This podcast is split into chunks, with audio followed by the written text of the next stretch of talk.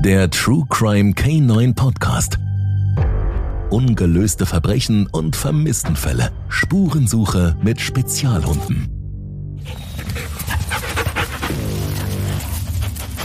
In diesem Podcast geht es um echte Fälle, in denen entweder ein Mensch spurlos verschwindet oder der bzw. die Täter nach einem Leichenfund bis heute nicht gefasst werden konnten. Für die Angehörigen bleibt die Ungewissheit, was passiert ist und die Frage nach dem Warum. Zusätzlich haben alle Stories etwas gemeinsam. Es wurden die unterschiedlichsten Spezialhunde als ein mögliches Einsatzmittel bei den Ermittlungen eingesetzt. Recherchiert und erzählt werden die Fälle von Harmke Horst. In der heutigen Episode geht es um den Fall Lars Mittank. Und nun wünsche ich euch spannendes Zuhören. Es ist gerade Fußball-Weltmeisterschaft, als Lars am 30. Juni 2014 mit einigen Freunden nach Varna, einer Hafenstadt in Bulgarien, fliegt. Der Goldstrand ist nicht weit von dort entfernt. Es ist zu dieser Zeit ein neues, beliebtes Urlaubsziel, gerade bei jungen Leuten. Nicht mehr wie früher ursprünglich, um sich einer Kur zu widmen, sondern eher, um Party zu machen. Ein wenig zu vergleichen mit dem Ballermann auf Mallorca. Ein Partyurlaub ist kein typischer Urlaub für den ansonsten sehr sportlichen Lars. Der damals 28-Jährige bevorzugt eigentlich eher einen Tauchurlaub oder andere sportliche Aktivitäten in seiner Freizeit. Er hat die Partysause weder geplant noch langfristig gebucht, sondern dies haben Freunde von ihm getan. In der Gruppe wird kurzfristig ein Platz frei, weil einer der Mitreisenden keinen Urlaub bekam. Lars aber hat Urlaub und ist eigentlich auch froh, mal rauszukommen. Seine Familie ist dadurch, dass sein Vater nach einem Schlaganfall ein Pflegefall ist, im Grunde einem Dauerstress ausgesetzt. Seine Mutter wundert sich zwar ebenfalls ein wenig über diesen Urlaub von Lars, bestärkt ihn aber darin, die Reise anzutreten. Gebucht ist All-Inclusive im Vier-Sterne-Hotel Via. Dies wird Lars aber gar nicht vollständig nutzen, Gerade das Frühstück lässt er oft einfach ausfallen. Es wird häufig im Nachgang von Freunden erwähnt, wie wenig Lars doch in diesem Urlaub gegessen habe. Auf dem Weg vom Flughafen zum Hotel läuft den Jungs schon ganz schön der Schweiß. Denn es sind heiße 40 Grad Außentemperatur. Lars ist in einem Kohlekraftwerk in Wilhelmshaven berufstätig, wohnt aber ursprünglich im circa 100 Kilometer entfernten Mahne, wo seine Familie auch heute noch wohnt. Bereits seit Kindertagen ist er ein großer Fan des grün-weißen Fußballvereins an der Weser, Werder Bremen. Selbst tritt er ebenfalls gerne gegen den Ball. Im Urlaub ist Fußball und Sport bei Lars auch ein präsentes Thema. Während seine Kumpels am Pool hocken oder Party feiern, kickt er lieber mit den Jungs am Strand. Zwischendurch versorgt er sich dort am Obststand mit frischen Früchten. Mit einem grün-weißen Trikot von Werder Bremen gekleidet, sitzt Lars abends mit seinen Freunden in der Bar Mystery of Golden Sands. Auf der Leinwand flimmert die Begegnung im Viertelfinale zwischen den Niederlanden und Costa Rica. Die Flaggen der Besucherländer stehen auf den Tischen. Lars vertauscht aus Spaß einige Flaggen. Doch gerade ein paar Bayern-Fans finden dies anscheinend überhaupt nicht lustig. Gegenseitige Worte schaukeln das Ganze noch ein wenig hoch. Doch dann beruhigt sich die Lage wieder. Vielleicht ging es aber auch gar nicht um die Flaggen, sondern um die Rivalität zwischen Bayern und Werder-Fans. Wie so oft bei Feiernden macht sich bei einigen der Reisegruppe ein knurrender Magen bemerkbar. Und dann landet man zu später Stunde bei einer großen, bekannten Fastfood-Kette mit einem großen goldenen M. Nur Lars wollte keinen in seinen Augen ungesunden, kalorienreichen Nightsnack mehr zu sich nehmen, sondern schon mal in das nur ein Kilometer circa entfernte Hotel vorgehen. Er geht die Straße hinunter. Es ist immer noch herrlich lauwarm draußen. Aus dem Nichts spürt Lars einen Schmerz. Junge Männer, vermutlich osteuropäischer Herkunft, schlagen auf ihn ein. Lars fragt sich später im Hotel, ob die Bayern-Fans aus der Bar ihre abendliche Andeutung wahrgemacht haben und diese Männer auf ihn angesetzt haben. Lars schläft über diesen Gedanken ein. Am nächsten Morgen wacht Lars in seinem Hotelbett auf und fasst sich an sein linkes Ohr.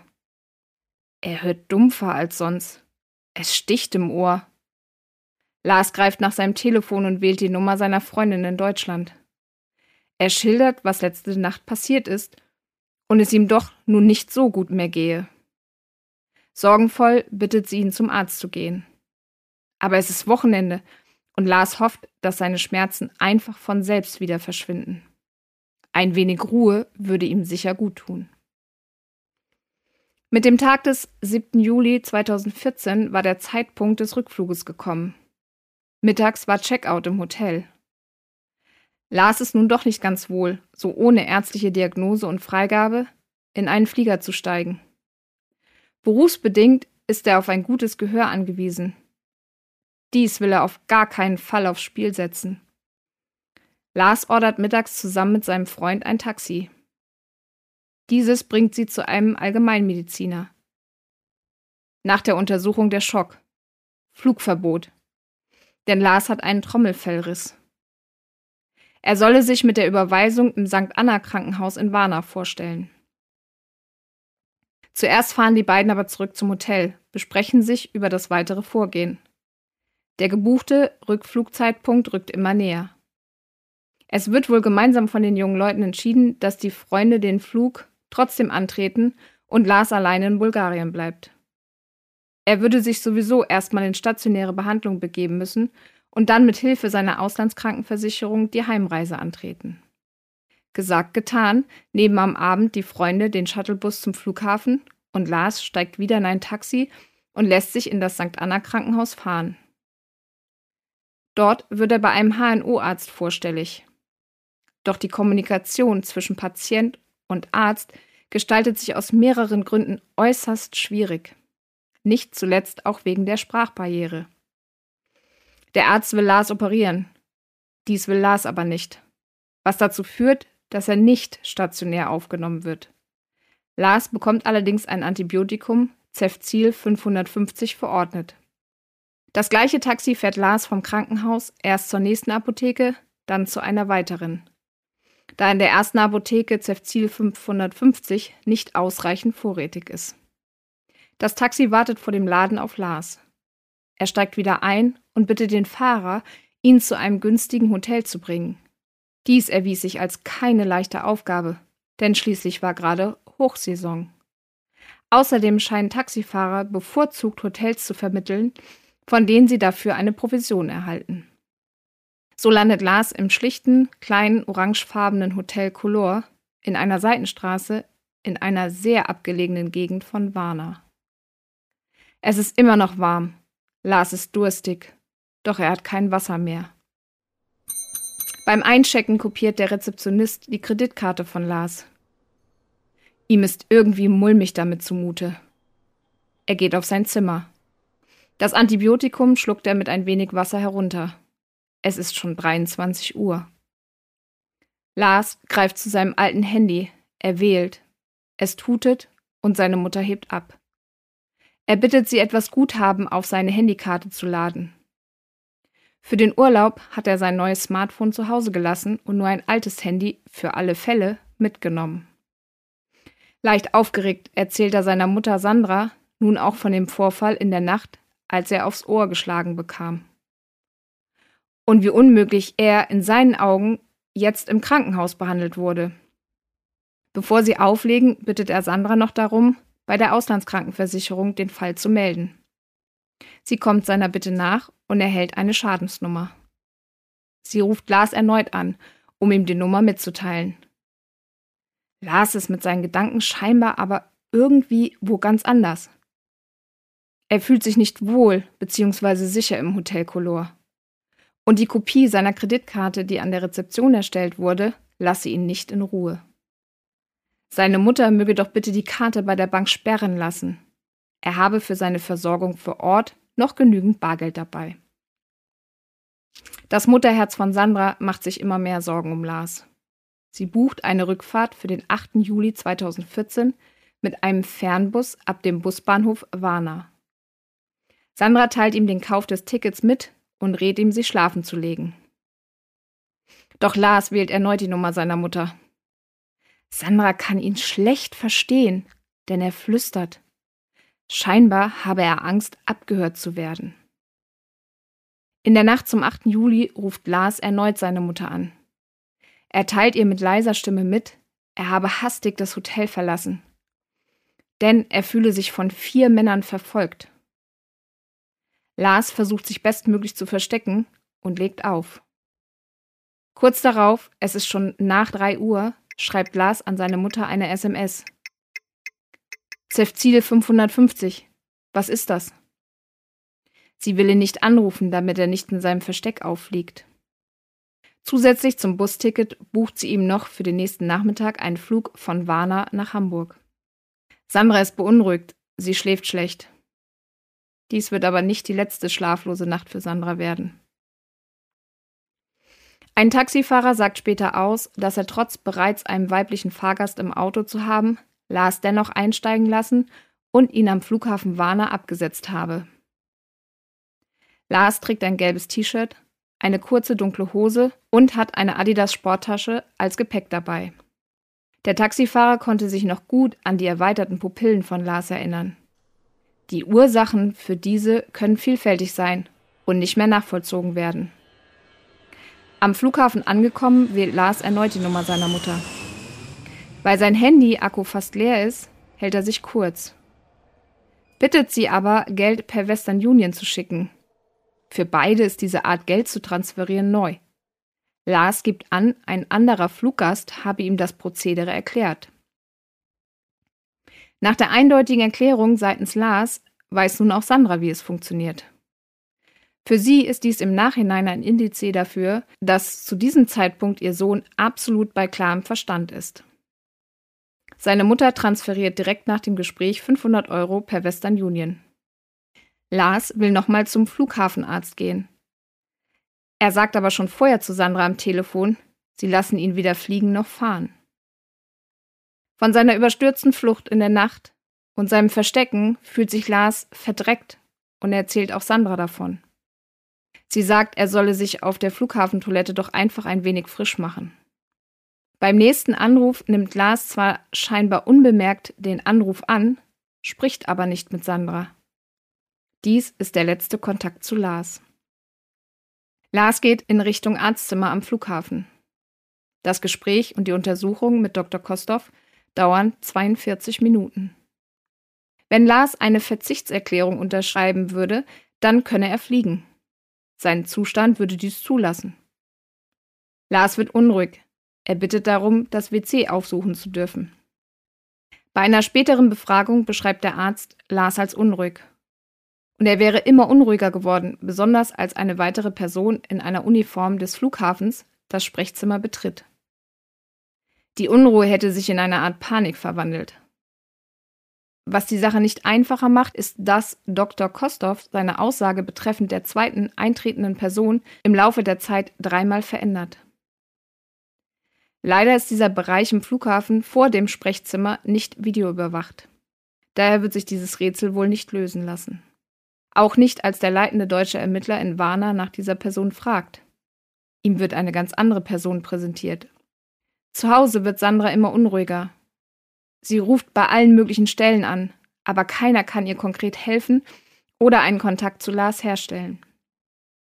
Am 9. Juli 2014 stellt Lars Mutter in Deutschland eine Vermisstenanzeige. Der Arbeitgeber von Lars wird über dessen Verschwinden informiert. Dieser beauftragt sofort einen Privatermittler und einen Anwalt in Warna, nach Lars zu suchen. Und auch bulgarische Kollegen von Lars, die zufällig zur gleichen Zeit in ihrer Heimat sind, wollen dabei helfen, den Aufenthaltsort von Lars herauszufinden. Sie versuchen am Flughafen in Varna Informationen zu erhalten, aber vergeblich. Sie haben eher das Gefühl, dass man ihnen gar nicht helfen will. Ende Juli reist nun auch Sandra mit Hank nach Varna. Gemeinsam mit dem beauftragten Anwalt und den Kollegen von Lars kann sie die Überwachungsbilder, auf denen Lars ein letztes Mal zu sehen ist, anschauen. Beim Blick auf den Monitor ist sich Sandra sicher. Lars weiß, was er da macht. Er bringt sich in Sicherheit. Er rennt Richtung Ausgang. Ohne scheinbar etwas mit sich zu führen. Denn Handy, Pass und Geld lässt er zurück. Plötzlich stoppt er abrupt. Seine Hand fasst an die Hosentasche am Po. Lars schaut sich mehrmals um. Vor dem Flughafengebäude stehen zwei Polizeifahrzeuge. In der näheren Umgebung sieht man einen Sandberg, in einiger Entfernung Berge und die Autobahn. Lars geht in Richtung Einsatzfahrzeuge, überquert dann die Straße und wird anschließend von einem anfahrenden Bus verdeckt. Er wirkt, als habe er einen genauen Plan und verhält sich unauffällig. Lars klettert über einen sehr hohen Zaun, der mit Stacheldraht abgedeckt ist, und verschwindet in dem dahinterliegenden Feld. Danach kann man Lars nicht mehr sehen. Sandra bekommt Einblicke in die erstellte Bestandsliste der Reisetasche von Lars und erhält anschließend auch die Tasche, aber nicht die Liste. Sie fährt vom Flughafen zur örtlichen Polizei und erstellt auch dort Vermisstenanzeige. Sie ist lange auf der Wache.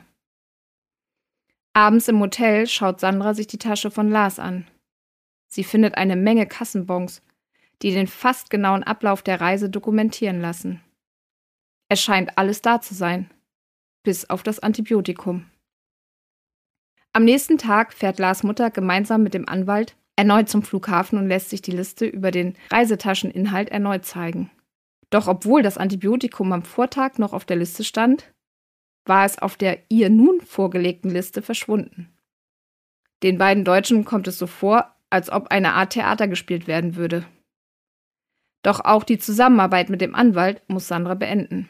Sie hat mittlerweile das Gefühl, dass der Anwalt die Ermittlungen nicht voranbringt sondern eher bremsen will und ihr sogar nahelegt, das Ganze auf sich beruhen zu lassen. Die bulgarische Polizei setzt bei ihrer Suche neben Drohnen auch Leichenspürhunde ein. Denn sie gehen davon aus, dass wenn sich Lars immer noch in dem Bereich des Feldes befindet, kann er ohne Wasser und Nahrung in der Sommerhitze Bulgariens dies nicht überlebt haben. Die Ermittler setzen daher Spezialhunde ein, die auf den Todgeruch eines Menschen konditioniert sind. Ein Einsatz bei großer Hitze es herrschen Temperaturen von über 40 Grad, ist für die Hunde ebenfalls nicht leicht. Die Spezialhunde können nur eine kurze Suche am Stück durchführen. Während ihrer Ausbildung lernen Leichenspürhunde verstorbene Menschen anhand des Leichen- und Verwesungsgeruches in den unterschiedlichsten Stadien anzuzeigen. Aber nicht nur das, sie werden ebenfalls auf die Anzeige von Blut trainiert. Sie können Blut sogar dann noch finden und anzeigen, wenn dies bereits sehr lange an einem Ort ist und auch dann, wenn es für das menschliche Auge nicht mehr sichtbar ist. Ebenso der Versuch, Blut wegzuwischen oder die blutigen Stellen zu reinigen, führt nicht dazu, dass diese darauf ausgebildeten Hunde das Blut nicht mehr wahrnehmen können. Ihnen reichen oft sogenannte Minimalanhaftungen von Blut aus. Wenn auch diese Blutfunde oftmals nicht direkt zur vermissten Person führen, sind sie dennoch wertvolle Anhaltspunkte für weitere Ermittlungen. Ein Beispiel dazu ist der sehr bekannte Fall von Maddie in Portugal. Dort wurden Blutanhaftungen an der Wand des Zimmers drei Monate nach ihrem Verschwinden durch Leichenspürhunde angezeigt. Ebenso können Leichenspürhunde Stellen anzeigen, an denen der Leichnam gelegen hat, nun aber nicht mehr an diesem Ort ist. Im Fall von Lars konnten die Leichenspürhunde aber weder Lars noch irgendwelche anderen Hinweise zu Leichengeruch oder Blutanhaftung finden. Außerdem hat die deutsche Polizei das Gepäck von Lars laut seiner Mutter auf Drogen untersucht. Auch bei dieser Suche wird zusätzlich zum menschlichen Auge auf die Unterstützung der feinen Hundenase gesetzt. Rauschgiftspürhunde haben die Tasche von Lars dahingehend untersucht, ob sie Anhaftungen von Drogen erschnüffeln können. Denn auf den ersten Blick sichtbar werden keine Drogen von den Beamten gefunden. Dazu wird die Tasche von Lars einem Rauschgiftspürhund präsentiert. Auf das Kommando seines Hundeführers sucht der Hund an allen Seiten und im Inneren der Tasche nach Drogen. Wobei, eigentlich sucht er nach seinem Spielzeug. Denn der Hund weiß, zeige ich einen der Gerüche von Drogen oder Rauschmitteln an, auf die ich ausgebildet bin, erhalte ich als Belohnung mein heißgeliebtes Spielzeug, zum Beispiel einen Gummiball. Es ist also ein absoluter Irrglaube, dass ein Rauschgiftspürhund abhängig auf die Drogen ist, nach denen er sucht. Er kommt sogar nicht mal in Berührung mit den Drogen, sondern der Hund wird darauf trainiert, sich alle Gerüche der verschiedenen Drogen in seinem Geruchsgedächtnis zu merken. Zusätzlich hat er eben gelernt, dass sein Spielzeug immer in der Nähe der Drogen ist, wenn er den Auftrag von seinem Hundeführer erhält, danach zu suchen. Der eingesetzte Rauschgiftspürhund zeigt allerdings im Fall von Lars Gepäck keinerlei Drogen an, auf die er konditioniert ist. Sowohl Lars Mutter Sandra als auch seine Freunde geben die Suche nach Lars nicht auf.